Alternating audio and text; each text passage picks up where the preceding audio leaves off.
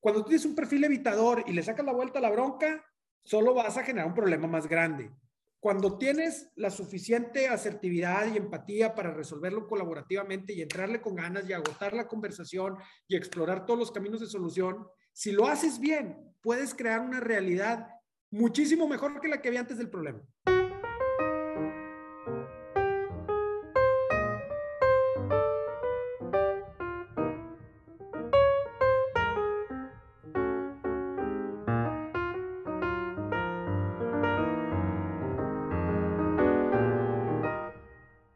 Bienvenidos a un episodio más de PIC, bien mejor conocido como Periódico y Café en distintos lugares. ¿Qué hacemos en Periódico y Café, Gabo? Voy a contestar yo porque traigo la adrenalina. Es entrevistar personas, voy a hablar entre nosotros sobre distintos temas que tienen que ver con comportamiento, con emociones, con hábitos, con por qué hacemos lo que hacemos. Entrevistamos artistas, políticos, empresarios. Vamos a entrevistar a Adrián Hernández. Él tiene muchísimos años trabajando como directivo, pero no vamos a hablar con él sobre eso. Vamos a hablar con él sobre la negociación. Adrián tiene, me parece que 15 años dando la clase de negociación eh, en la UR y es de las mejores evaluadas. Listo. Bienvenido, Adrián.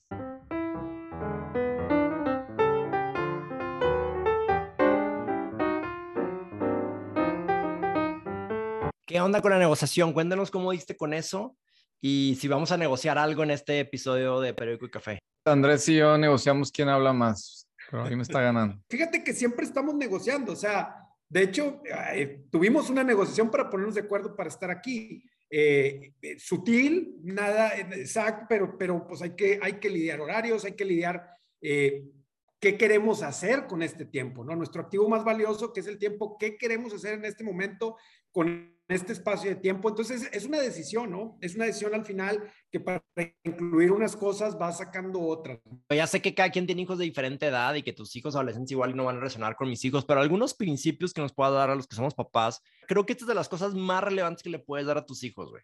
O sea, es difícil que si no lo aprenden en sus primeros 15 años de su vida, lo aprendan después, güey. ¿Qué, qué, qué, ¿Qué te ha funcionado a ti? No podemos decir que me ha funcionado, están creciendo y ahí van, creo que van bien, este, pero pues no sabes, estás haciendo lo mejor que puedes, pero yo creo que, que el permitirles que hablen, o sea, muchas veces pasa, y yo mismo lo, lo identifico aquí en casa, que ves a tu, llega, mi, eh, baja a comer mi hijo frustrado, frustrado por el, por el homeschool, por esto, por el otro, todo, y de repente eh, cometemos ese error de que donde llega y baja así, ¿qué traes? Y pues tú más o menos ya sabes como papá, no, pues es que está en la fregada el homeschool y, a ver, no manches, güey, yo ni tenía para estudiar a tu edad y, tenía... Entonces, a ver, déjalo que hable. O sea, me pasaba el otro día, ahora que ya puede ir a la prepa, le decía a mi hijo, ¿cómo te sientes? Y pues así medio chiviadillo, este, le digo, emocionado, ¿verdad? Sí, yo, está bien que lo digas. O sea, ¿por qué no me quieres decir? Y te da pena decir que estás emocionado otra vez por algún, romper algún estereotipo al que quieres pertenecer. Tienes que, uno, identificar cómo te sientes y dos, sentirte con la libertad de expresarlo. Y no está mal que te sientas emocionado, no es menor, güey. Entraste a la prepa en pandemia y va a ser tu primer día de clases, güey, de prepa, después de casi de, de año y medio. Entonces está bien, entonces como que tiene que haber esta posibilidad o este espacio que se abra para, para vamos a hablar, vamos a decir lo que queremos, que, y, aunque lo que digas corras el riesgo de que esté mal, pero, pero que lo puedas decir y tampoco va a haber bulla de, de, de ah, es que la estás regando, esto que dices es una babosa. No, pero que aprendan a que pueden expresarse, que aprendan también y te sale contraproducente porque pues así me pasa a mí también aquí, que me cuestionan. Y tienes que aprender a pechugar este, cuando te cuestionan y no, no salir con la jugarreta ni la mamarrachada de, al papá no se le cuestiona o, tratar de imponer tu autoridad como papá. Porque digo yo. Exacto, pues tienes que dejarlos. Entonces, en la medida que tú contribuyes, sin decir que yo lo logre al 100%, pero al menos tengo la conciencia de que ese es el, el, camino que debo seguir, pues los vas ayudando a que tengan esa seguridad de retar.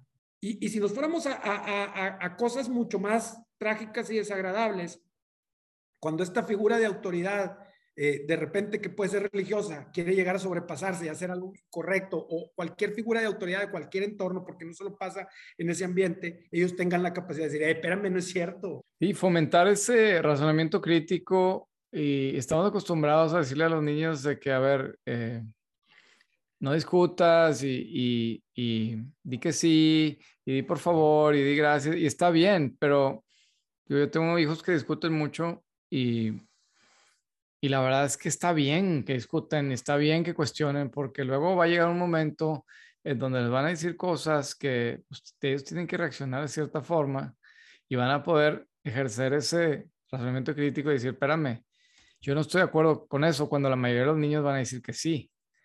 Mira, e, esto lo, esto lo posteó Andrés de Adam Grant y me encantó porque lo vi reflejado en mucha de la gente que vive en esta casa. no, le cuesta, le cuesta mucho, le cuesta mucho a la gente. Yo, yo discuto mucho con mi familia y a veces creo que me puedo pasar, pero, pero no están acostumbrados a que les rete ideas o que les diga mi opinión es diferente o de que eso te funcionó en el pasado y la gente se pone muy aprensiva, güey, porque pareciera ser que, como diría Adam Grant en su libro, pareciera ser que tú eres tus creencias y no, tú no eres, y no estoy hablando de creencias religiosas, también, pero hay un chingo de otras creencias, de reacciones, de juicios, de estereotipos, que ya no puedes, crees que no puedes salir de ahí, güey. Claro que puedes salir de ahí y, y, y, pues si rastreas de dónde adquiriste esa creencia, la adquiriste tu abuelita, güey, tu abuelita vivía, güey, en pinche Terán, Nuevo León, güey. Pues, güey, quiérela mucho, güey, pero no hay evidencia que demuestre que esa creencia siga haciendo sentido.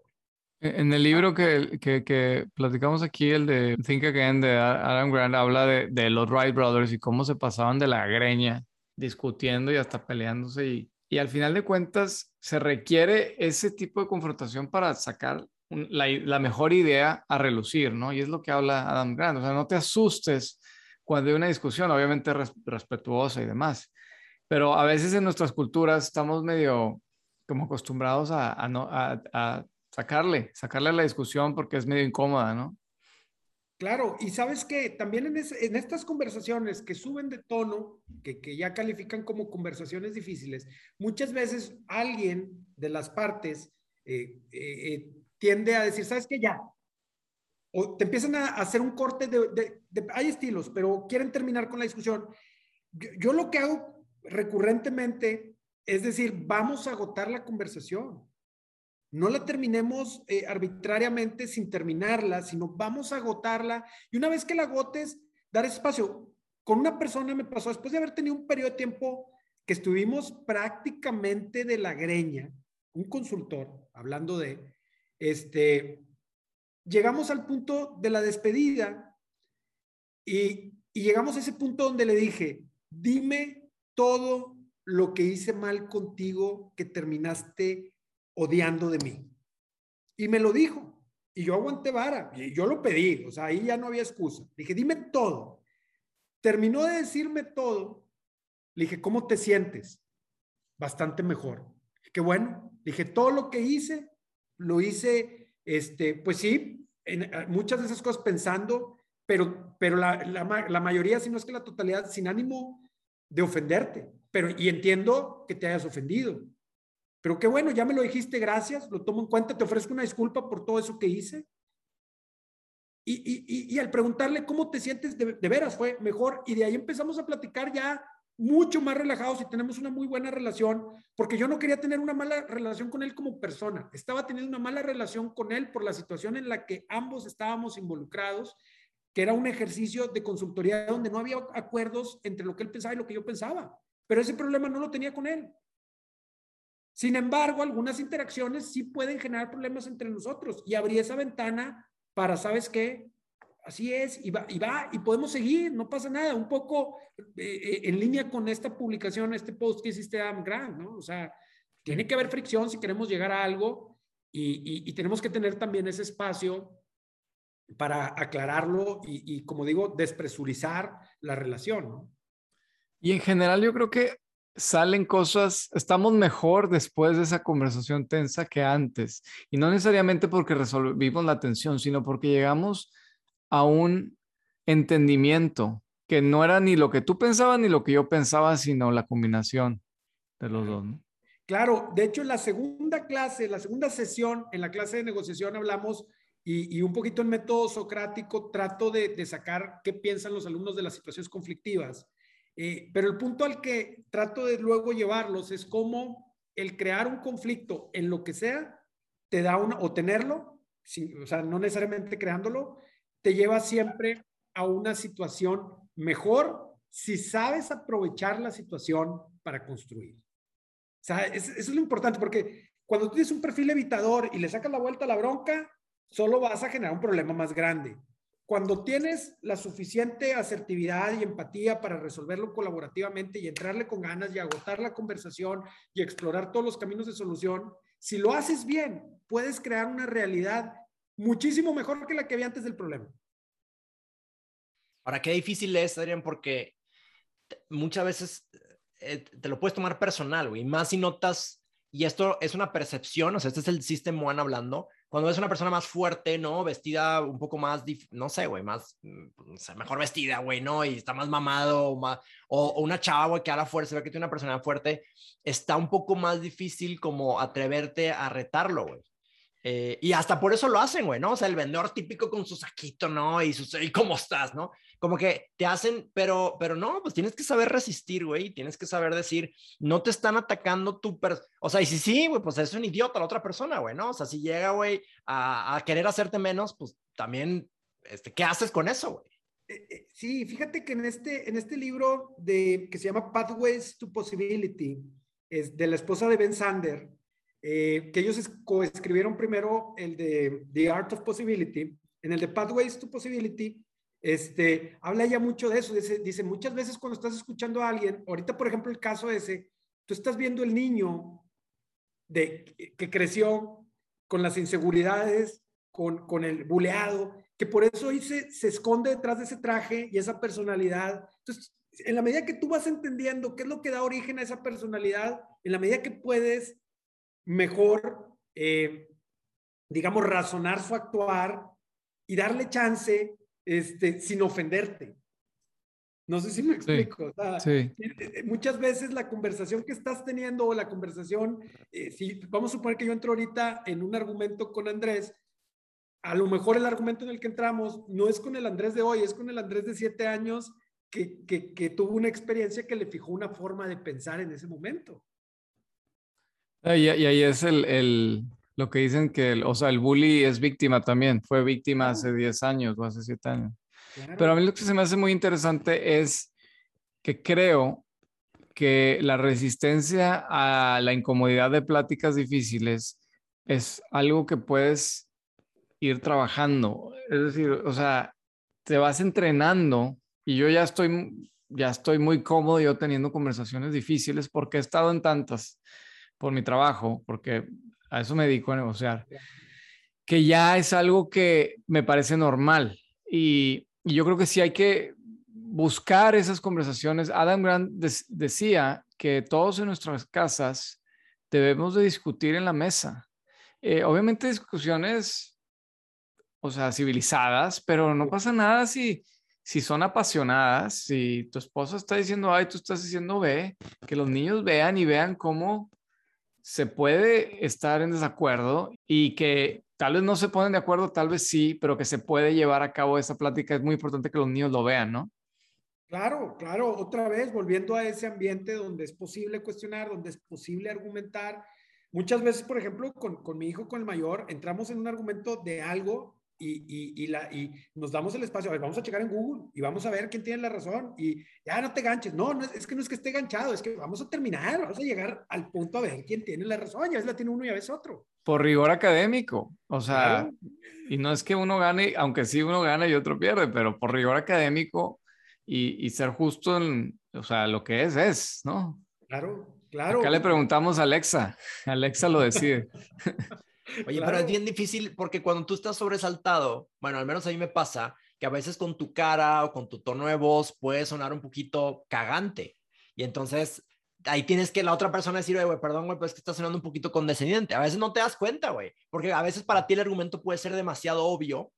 Entonces, güey, estás, o sea, claro que estás equivocado. Y entonces, y ahí siento que, bueno, no sé, no sé qué tan común sea, güey, pero que hay gente donde se puede ofender en donde, y siento que es muy mexicano eso, güey, que te ofendas porque te están hablando fuerte, por más que alguien ya tenga la razón.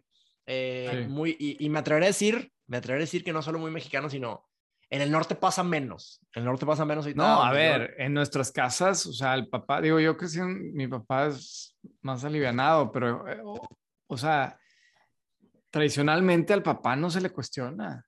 Y, y, eso crea una serie de problemas psicológicos y también una serie de, pues, o sea, no están practicando los niños su, su razonamiento crítico o están siendo silenciados. Claro, claro. Hay este libro que, discúlpenme, les voy a ver el autor porque es un ruso que se llama Leadership is Language, que habla mucho de cómo el, precisamente la forma cuando llevas una autoridad o cuando tienes autoridad, la forma en que te comunicas eh, eh, establece las posibilidades que puede haber en el argumento. Eh, entonces, cuando tú hablas estableciendo soluciones, este, pues inhibes a los que te rodean de proponer, incluso cuando hay una mejor decisión que la tuya. por ahí voy, claro. Exacto, entonces ahí es mucho, este, pues más método socrático, el más, este, preguntas abiertas, siendo redundante con el método socrático, más el, el, el eh, eh, proponer diferentes preguntas que nos ayuden a, a, resolver que proponer soluciones y acostumbrarnos a eso. Y eso tiene que ver también con negociación. O sea, otra vez, cuando hablamos de esa negociación en, en la vida diaria y hablábamos del autoconocimiento y todo eso, ahorita todo lo que estamos hablando tiene que ver eh, también, a ver, ya, ayer me pasaba, estaba en una junta donde estábamos hablando de seguros, que pues, tengo 25 años haciéndolo, y, y estaban los chavos presentándome una, una tecnología y esto y el otro, y pues me apasiono y empiezo a levantar la voz y empiezo a, tapar de repente argumentos y también llega el punto donde, a ver, discúlpenme, soy un apasionado del tema, este, tengo estos años que me hacen creer que sé, y, pero no estoy tratando de decir que tengo la razón, aunque sí parece, y aunque mi inconsciente está, entonces ya, denle para adelante. ¿Sí me explico? O sea, perdón. Personas cercanas a mí te se convencen de algo en chinga y súper fácil, güey. Y para sacarlos de ahí, güey, algo que escucharon en el 95, güey, son cero evidencia puta, güey, es un pedo. Y, y pues... Eh... Y, he, ahí la importancia del razonamiento crítico y autocrítico. O sea, eso aplica hacia nuestros propios pensamientos. No confiar en que te sientes de cierta manera porque te sientes de esa manera. O sea, no necesariamente lo que estás pensando es un reflejo de lo que tienes que hacer o pensar o hacer. O sea, e, e, eso lo trato de hacer todos los días y se te olvida todos los días. Es que tu GOT, tu GOT, o sea, nos han, estábamos dando un taller para unos directivos de un banco y hice un directivo de un banco, enfrente de todos los pinches la audiencia a la que estamos dando un taller. La verdad, yo lo que les voy a decir es, confíen en su instinto. Y yo, no, cabrón, espérate, o sea, o sea, ha habido mucha ciencia que demuestra que no es que no confíes, güey, lo que dice Arne Kahneman es, retrásalo, güey, tu instinto es importante, güey, pero no puedes confiar tu instinto y menos si no eres experto en eso, güey. Claro, claro. Claro, claro, claro. Pero pues son esas, fíjate otra vez, son esos puntos de negociación contigo mismo. Una vez que vas aprendiendo, que vas sabiendo que sí, que no, y si ya sabes que eres más proclive a una cosa, pues tienes que negociar contigo y decir, esto aunque yo siento, tengo una sobreseguridad en mi juicio, tengo que detenerlo porque ya sé que soy proclive a hacer eso y no me documento bien antes de tomar una decisión. Es una negociación de todos los días. Este, soy, soy intuitivo, entonces nomás veo y, ya sin información quiero estar diciendo, no, pues tengo que balancear un poco y ser más analítico.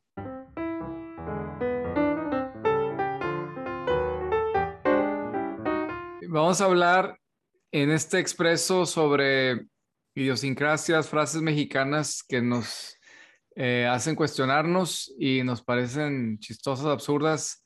Andy, ¿quieres empezar? Ahorita. Ahorita empiezo. ¿Qué es ahorita? ¿Cómo funciona ahorita? cuál, es la equivalencia entre ahorita y al rato?